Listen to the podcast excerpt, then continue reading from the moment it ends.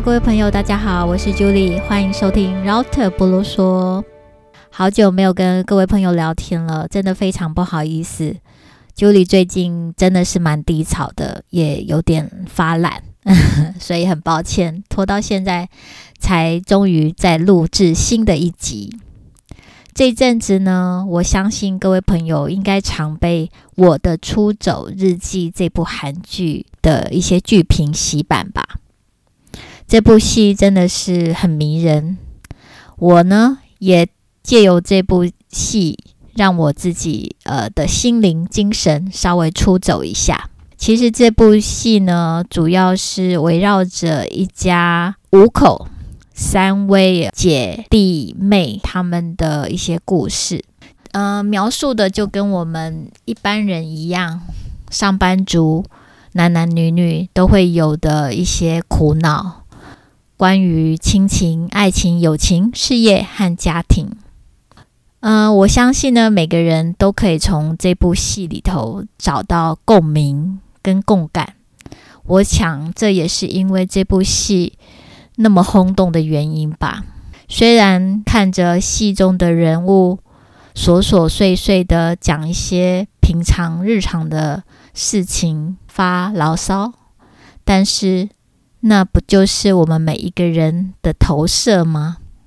有人说呢，这个这部戏的编剧啊，他应该是个基督徒，因为在戏里头呢，也常有一些宗教的一些味道。那我也看出了一些个什么，不过呢，人家说作者已死，就是当剧作写出来之后，如何阐述都是读者和观众的事了。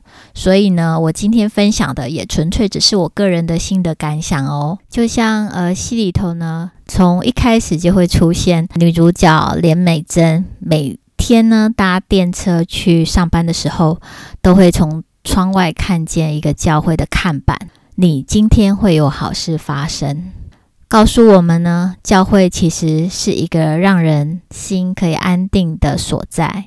连美珍呢，也因为每天搭电车可以看到这个看板，而让心情可以好起来。在戏里面呢，也暗示了教会的存在，告诉我们可以出走，走到教会，把烦恼告诉上帝。重点呢，就是我们必须抛开自己的自我主观意识，完完全全的信靠神。只要你愿意叩门，神就会为你开门；只要你愿意开口，把所有的烦恼倾诉给神听，这样我们身上的重担就可以轻易卸下来。我觉得戏里头的女主角连美珍就好像是圣母或是神一样的存在。她疗愈了巨先生，把巨先生呢从黑暗低谷中拉起来。当然啦，这这是一部浪漫剧，免不了男女主角互相的疗愈、互相的喜欢，跟铺陈他们的感情线。不过最终呢是很正面的，因为本来两个人呢都像月亮一样，有亮的一面，也有另外一面是黑暗的。他们两个呢，就互相疗愈了彼此的缺憾，还有内心黑暗的那一面。戏里头的女主角常跟那个男主角具先生说，希望把一岁的他背在背上，因为呢，在圣经里头有一句话说，要像出生的婴儿一样渴慕纯净的灵奶，好不断的成长，直到完全得救。美珍呢，就像是神一样，她希望男主角具先生能够像刚出生的婴孩一样渴慕他，渴慕心灵的成长。还有啊，呃，有人说这个编剧啊，他的手稿，他形容女主角美连美珍是神，男主角呢具先生是税吏。在古时候呢，圣经描述税吏就是收税的人，是在社会上最底层、最低下的人，人人都讨厌他们。而居先生呢，在戏里头是一个八大行业酒店的公关经营者，专门呢到处去收钱，混在黑白两道之间，也像是税吏一样，他内心充满了痛苦。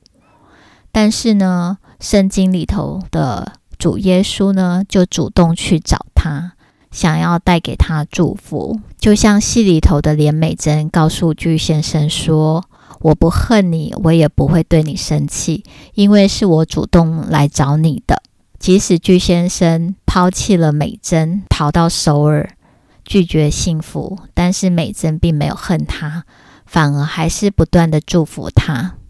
圣经里头呢，也有一句话说：“不是你们拣选了我，而是我拣选了你们，并且分派你们去结果子，叫你们的果子长存，使你们奉我的名，无论向父求什么，他就赐给你们。”戏里头的巨先生呢，在山谱的时候常常望着山，美珍的哥哥连昌熙也跟着仰望山。其实呢，这在圣经里头又有另外一句话：“我要举目向山，我的帮助从何而来？我的帮助从造天地的耶和华而来。”这个意思就是说，当我们面对人生的困境的时候，不要只呃低头看着俗世烦恼，而要仰望神，要抬头看山。举目向山，我的帮助从造天地的耶和华而来。只要你仰望神，神就会赐下他的祝福，帮助你。戏里头的二哥连昌熙，他本来跟呃青梅竹马的贤雅，一下子说要跟他结婚，一下子最后又决定分手，就是因为呢，贤雅他希望连昌熙。能够跟着他一起追求名利，到大企业去工作，所以昌熙就告诉他，他没有办法跟他在一起，因为呢，他就是一个平凡的人，他不想追求名利而出卖他自己的灵魂，他不想因为追求名利而生病。最后呢，这个贤雅呢还反问昌熙说：“你有去教会吗？”其实呢，这一段的意思呢，我觉得也有点像在圣经哥林多后书里头所写的：“你们和不信的原不相配，不要同负一轭。义和不义有什么相交呢？光明和黑暗有什么相通呢？”这意思就是，昌熙跟贤雅，既然他们的人生方向不同。昌熙是信神的，贤雅却不信神，他是追求名利的，所以就不要在一起，不要同负一轭。这就是为什么昌熙决定跟贤雅分手。而昌熙常常说，呃，具先生告诉他，七十七个硬币叠起来就像是山一样。其实七十或是七。在圣经里头都是无限的意思。圣经里有提到过七十七。马太福音里头说，那时彼得近前来对耶稣说：“主啊，我弟兄得罪我，我当饶恕他几次呢？到七次可以吗？”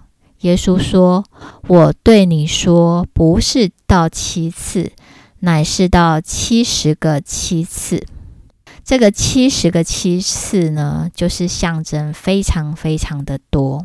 在这一段话里头呢，也就是告诉人要把饶恕人当成自己的责任。人呢，要学会饶恕，饶恕别人。只要做到对人的饶恕，没有条件，没有次数的限制，你的心就能够敞开，你的心就没有束缚，也不会有怨恨了。